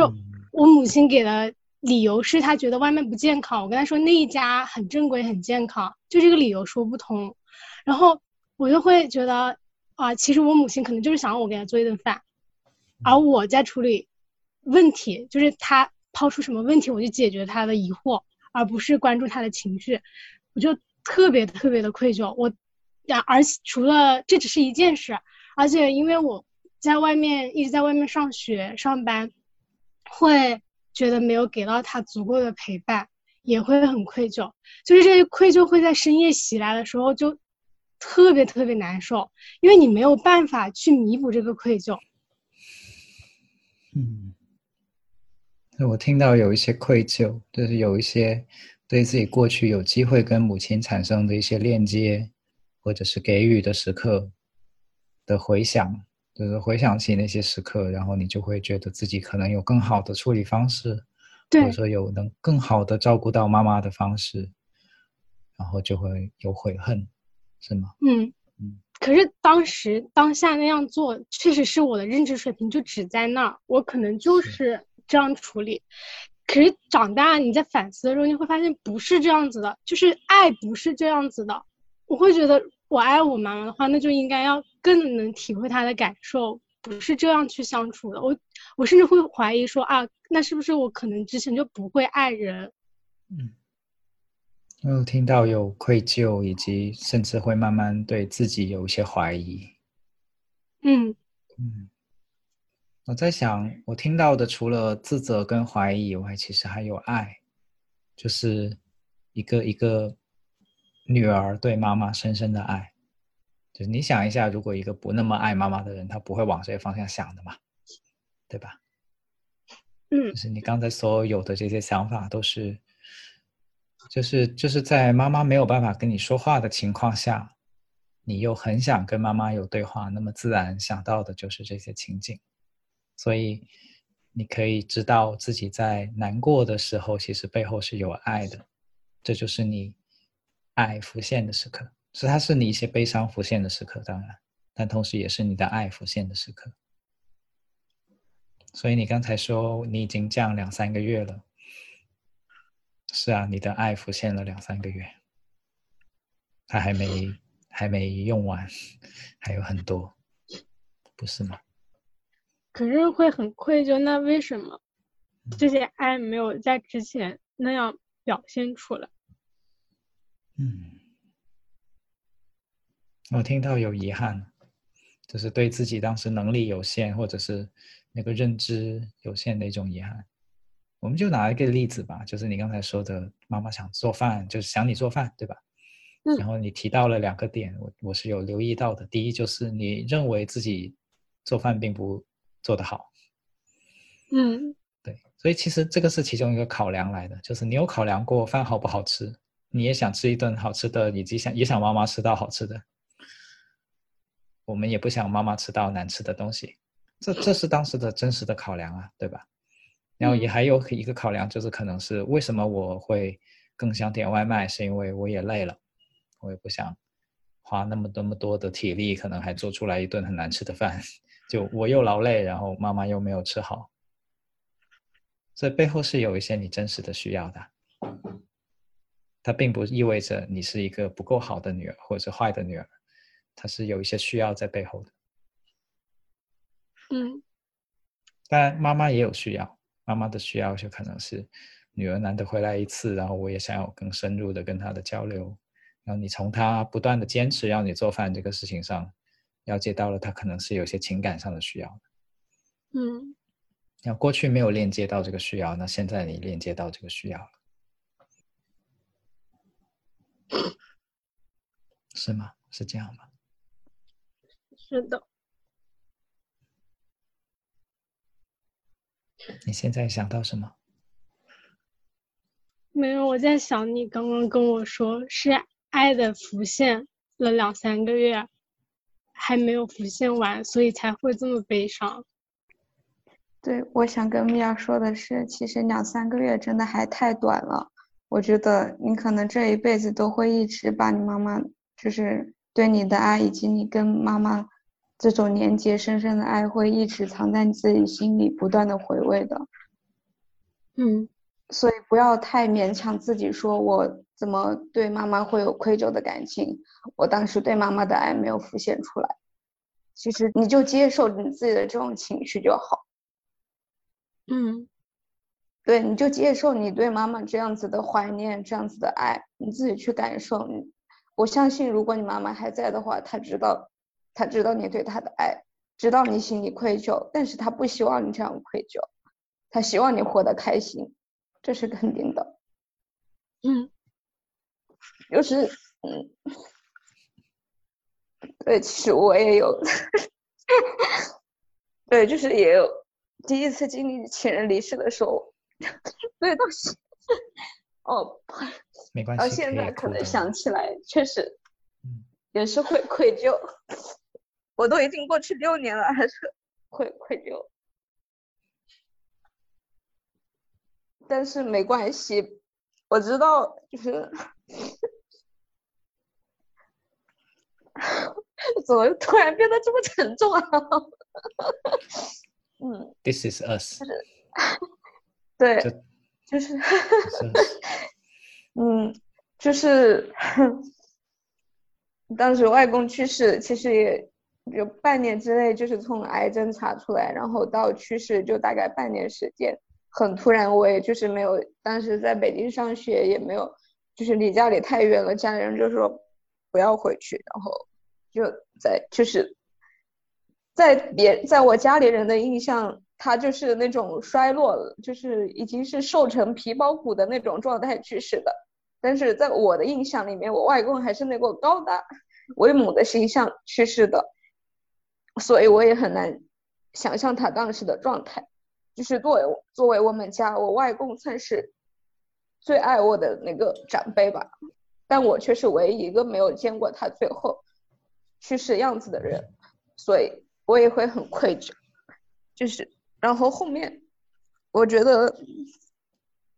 我缅怀他的一种方式，就是当时他写给我的那个红包，就是作为那种嗯三四十年代没有念过书的那种嗯长辈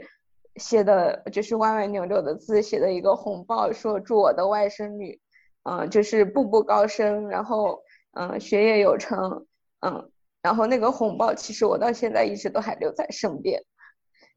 然后。在毕业论文，在毕业论文的最后，也告诉他，嗯，你放心，嗯，你最爱的外甥女会带着 你的这份爱，嗯，勇敢的走向人生的下一段旅程。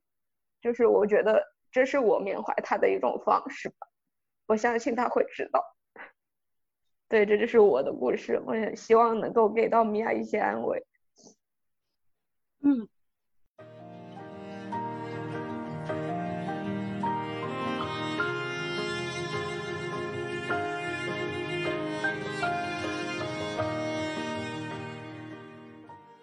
所以是会有一些漫长的时间的。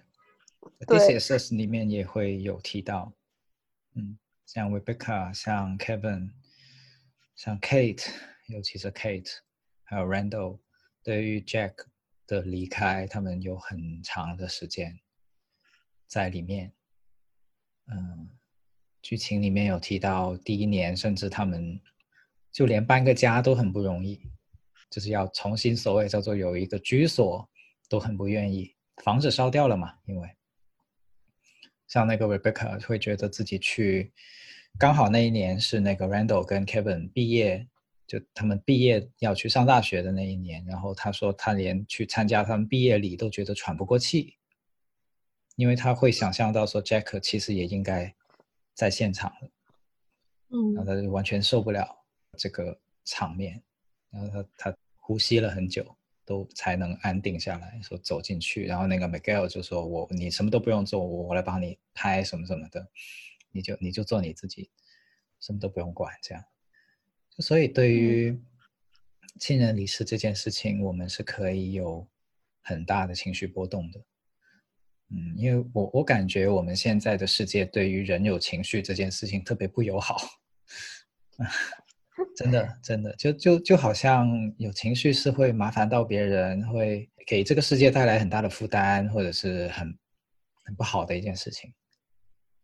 所以我会觉得情绪本身它是有，就是如果我们先不把情绪作为有问题的一个东西去对待的话，或许我们可以更接纳自己。对，其实情绪就是一个信号，告诉你。嗯，你现在要怎样好好的对自己了？你知道自己需要什么吗？为什么会有这种情绪？嗯，都要向内自己去探索，这样子会，就是有利于你好好的更爱自己，更爱这个世界，爱别人。嗯，我还要问一点，就是，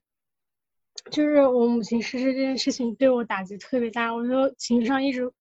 过不来，然后我在生活。别的小事上遇到一点事儿，就我会觉得我的生活特别不快乐，就特别特别不快乐，就觉得啊，怎么就是那种事情放平常可能没啥，但在这段时间就会被放很大，这个情绪会要难过很久很久很久，然后会觉得啊，怎么生活就一点都不快乐呢？这种情绪是很正常出现的，是吗？嗯，你会在快乐的时候觉得有 guilty 吗？就是类似于我不该快乐的。嗯，这个好像没有，但是会想到，就是之前去海边散心，就会在海边的时候想到啊，之前跟我母亲也在海边的时候，呃，就是会联想情景，然后会想，还想着以后要带她带她来一次，会是这种想法，就是内疚的想法倒还没有。嗯嗯，我想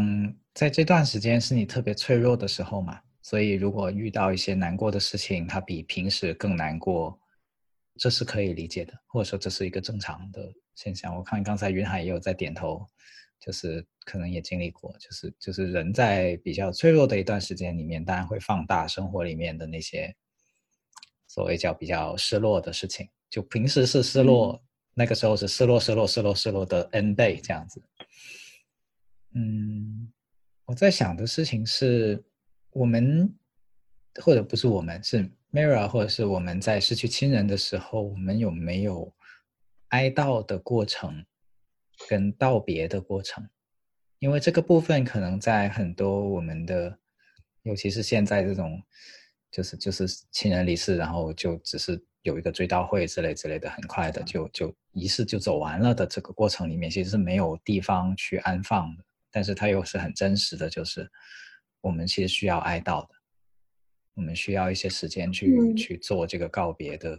过程，就不只是开个追悼会，因为那个太被变成一个世俗化的东西了，就好像亲亲戚啊来哭一哭啊，然后买个花圈啊，然后怎么怎么样一些，就好像手续一样的。但是相应的，我们有没有留给自己时间跟过程去做哀悼跟告别？嗯。嗯，就我之前因为呃是接到病危的通知，所以回的家。然后我当时就跟我的好朋友他们说了，然后我其中有一个朋友跟我讲说，他就翻了很多资料，说，嗯，你现在要做的事情就是要去好好道别，这是很重要的事情。然后我回家就一直陪在我妈妈身边，然后跟她讲话，虽然她没有回应啊，但是我就把我要说的都跟她说了。然后，嗯嗯，追悼会上的，因为就是要写个人生平嘛，就是会有那种公司吧，就是他们会写好那个东西，然后让你直接拿来念就好了。然后我看完其实觉得很生气，就是一个人的生平怎么可以就是这样子公式化的、流程化的道道别了？我没有用，对我就自己写了。给我妈妈的道别，然后我当时觉得我有好好道别了，我这一点没有很后悔，但是确实可能哀悼的时间就是会很长，就是会很漫长，这个时间可能会很漫长。嗯嗯，我觉得一定要好好道别，这个是真的很重要的事情，不然会后悔的。嗯，是可以允许自己有长一点的时间的。你看，像在中国传统里面，这个所谓叫什么“披麻戴孝”什么三年还是守孝三年，对吧？守孝三年，所以对于古人来说，他们都晓得，说我给一个三年的时间去做这个哀悼，跟允许自己在这段时间里面是可以低落跟悲伤的。嗯。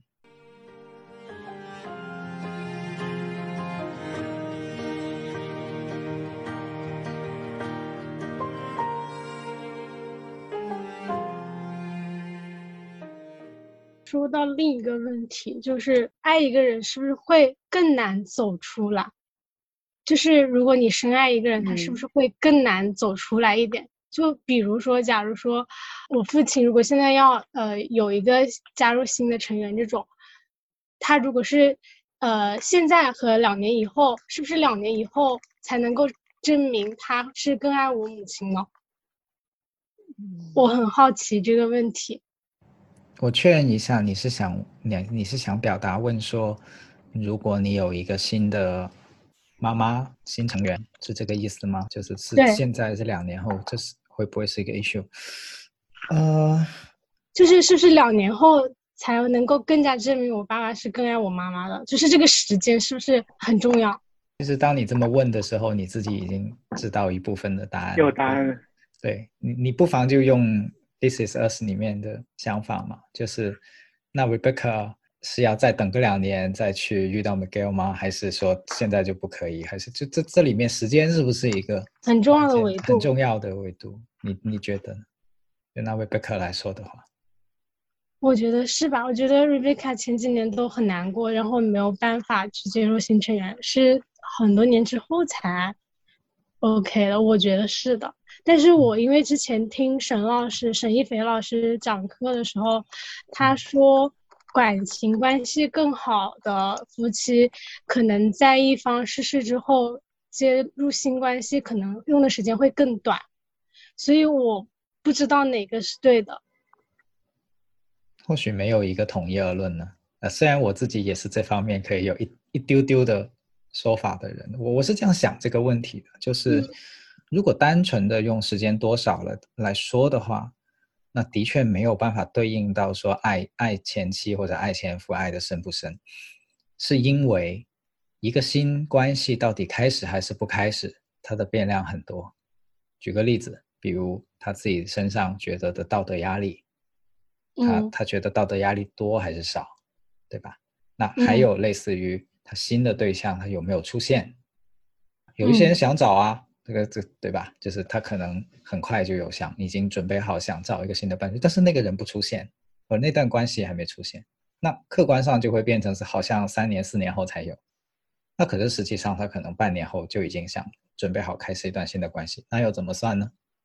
那你没有办法用那个新关系的开始的时间点来去衡量说到底是短还是长，对吧？嗯嗯嗯嗯。而且我们甚至都不能够假设说你想要呃新关系的时间就是你放下旧关系的时间，这个背后的假设不一定成立的。每个人可能都不一样，就有些人可能会觉得，举个例子，比如像 Rebecca，他是。带着 Jack 去开始新的关系的，嗯，他没有说我把 Jack 丢丢掉，然后再开始新的关系的，他没有这样子的。但可能有的人是完全放下，然后再开始新关系的。嗯嗯，理解了解了，有帮助到我。嗯，谢谢梁毅。嗯，哦，我是丽。嗯嗯，丽子。我想要同意一下梁毅说的，对，因为呃，米娅刚刚提问的时候，其实我的脑子里蹦出几个点，我我就是做一个回应。一个是我观察到米娅有好几两个问题都跟更爱有关。一开始问是不是他们更爱爸爸，还有妈妈，然后第二个是问如果就是关于新妈妈的问题，就是是不是两年后。去找一个新妈妈和现在找一个新妈妈，显得两年后会更爱，就是爸爸更爱妈妈。我我不知道，就大概是这个意思。然后我只是想把我听到的这两个与更爱有关的问题反馈给你，我觉得可以去探究一下你这个背后到底关注的是什么。因为其实你在问出来的时候，你是在寻求一个答案，就是一个到底哪个是正确的那个答案。但是其实如果回到自己去探索自己的话，也许可以去，因为我刚刚有听到这个问题的背后，就是你是在确认爸爸对妈妈的爱吗？还是在确认什么？就是我我是觉得可能这个背后有你自己的一个需要在，它不是一个有没有标准答案的，就是有没有标准答案是一个向外的一个确认的过程，但是可能向内也有一些东西你浮现出来，或者你你有需要，对，这个是我。自己对于你提问的时候想到的点，然后第二个点就是关于那个你刚刚提到呃沈一飞老师说的那个点，我的我的猫又开始发情了。沈一飞老师说的那个点，其实我能部分理解他的观点，我感觉他想表达的是，如果两个人更加相爱的话，他会相信对方希望我过得好，那我找如果我找到另外一半是能够过得好的。那也许能够很快的走出来，而不会带着一些愧疚感。就是刚刚梁毅讲的那个道德压力的问题。就比如说现在，啊，刚刚云还有说，你妈妈一定希望你快乐。如果你你跟妈妈的关系是非常好，你非常相信妈妈是希望你快乐的，那你快乐就不会有罪恶感。同样的，就是两个人如果非常相爱，那另外一半去世了，假设我遇到了一个合适的伴侣，那我去投入一段新的感情的时候，我也不会有罪恶感，我可能能够很快的去进入到下一段的关系里面。对，这个是我对沈一飞老师说的那个话的理解。然后我自己的观点也是，就是也是同意梁毅说的，就是他没有一个绝对的标准，我觉得就是看天时地利人和，什么时候出现，然后那个时候出现的时候，你刚好又有你的需要，但也并不意味着你丢掉了以前的东西。嗯，而且我还是觉得没有比，就是我可能没有亲人去世的例子，但是在亲密关系里面，我的感觉就是我不能够说。如果我沉浸在上一段情感里面，我就更爱对方，然后另外一个人很快的找到新伴侣，难道他就不如我爱他吗？我觉得我不能够这样去评判，对，就是从我个人的角度，我没有办法这样去评判这个爱和更爱的问题。嗯嗯，了解，谢谢栗子。希望你可以探究到属于你的答案，就是关于那个更爱的 部分，你到底在关注什么和你需要什么？嗯嗯嗯。我有察觉到我自己有些精神上的疲惫感产生，我猜我不是唯一的人。然后今天我们也大概有两个小时嘛，我我的想法是这样的，因为刚才 Mirror 谈了一个非常私密的问题，非常隐私的问题，然后所以刚才其实在回应的过程中，我也有一点点的担心，是说，哎，会不会对 Mirror 来说是个太隐私的问题了？它其实不适合放在节目里面。所以如果你最后觉得说这个部分不适合，呃，你完全可以跟我讲，然后我也很愿意去去不放在节目里面也没有问题的。好，我只是告诉米尔，你有这个选择。对，好，谢谢梁毅，谢谢。嗯，然后同时我也想说，就是我非常开心你能在这个过程里面能够表达出来，因为我知道亲人的过世，尤其是像妈妈这么亲的人过世，对于每个人来说都是很不容易的。然后，所以谢谢你信任我们，讲出来给我们听，然后让我们有机会去跟你，可能不谈不上帮助，他只是陪伴你走一段，或是陪伴到你一些角度这样子。嗯，然后最后是我自己在想，我我我也在想栗子刚才那个问题，就是为什么我们有的时候会很想自己的至亲他受到更多的爱。就是在你的案例里面，就是你你很想妈妈有有受到更多的爱，不管是来自于自己的，还是来自于爸爸的。我在想，会不会是我们很想这个人他被足够多的爱所对待，就是就他值得，我们就好像在说，你值得被很多很多人爱，不只是我，嗯，不只是我，还有爸爸，还有。其他人就不只是我看重你，而且还其他人也很重视你，其他人其实也爱你，所以不用只是我自己一个人在支撑对你的这份思念跟爱。嗯，就好像有更多的人在分担我在失去你的时候所有的这个悲伤跟有的这份难过。对对对，是的，我觉得这个。米娅说：“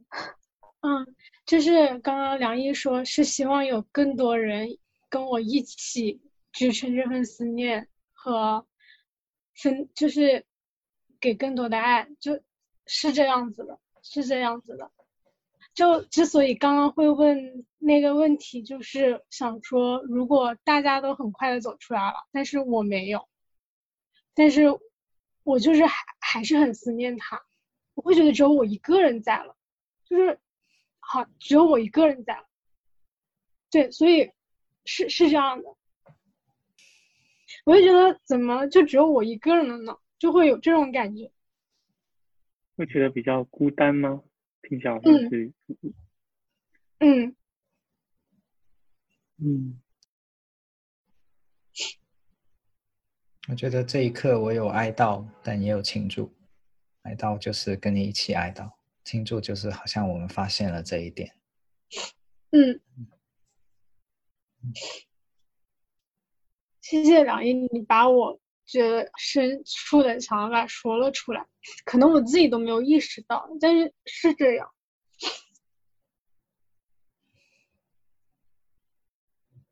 现在你感觉怎么样？我觉得有点温暖，就是觉得好像突然不是自己一个人了。小小的跟你庆祝一下。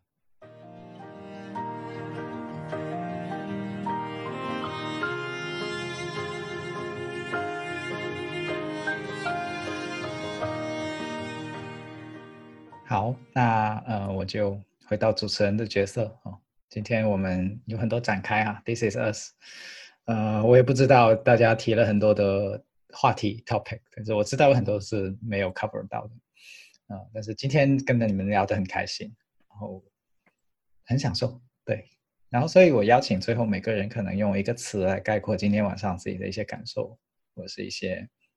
你想表达的，或者一句话吧，啊。当然不是五百字一句话哈，嗯，对，嗯，然后我们就可以看看怎么结束，让每个人都有一个最后的表达。对我来说是被治愈和被看见，谢谢大家。我觉得是陌生人之间的温暖与信任吧，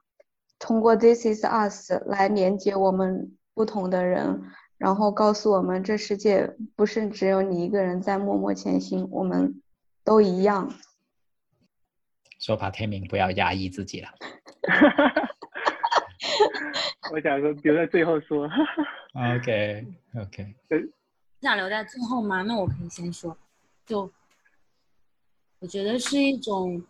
相信的力量吧，因为刚刚听米娅说的时候。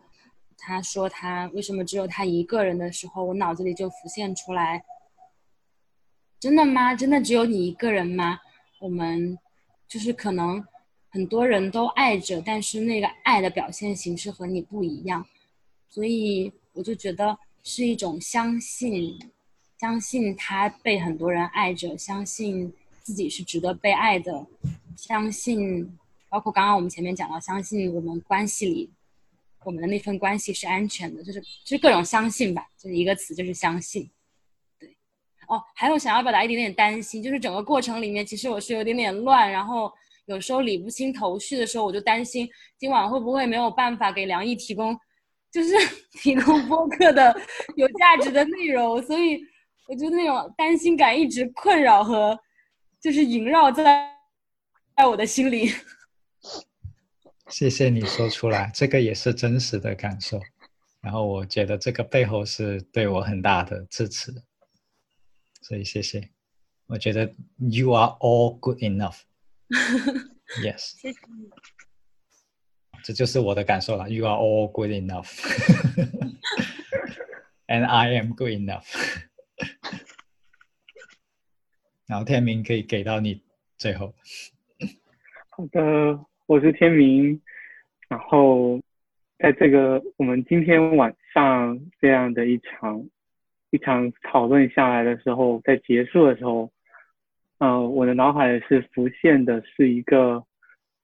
是一个很大的一个海洋湖泊上，然后我们五个人各自来自不同的地方，然后因为《This Is Us》这部剧，我们驾着自己的小船来到这个。来到这个海面上，那我们共聚在一起，就是围成一个圆圈，然后我们一起在讨论这个剧情的一些内容。虽然可能我们说的内容但不一样，但是我相信会激发起来我们很多温暖温情的部分，还有一些时刻，有些话题。呃，我我虽然没有说话，但是我心里面是有啊，有一种感觉，就是说，哦，这就是我想要说的声音。就是我我忘记谁说，但是我就知道说，他他想要说的话也是我想要说的话，就是我们共住在共聚在这个时刻，我觉得是我们可能带着各自不同的一些角度、不同看法在这里，但是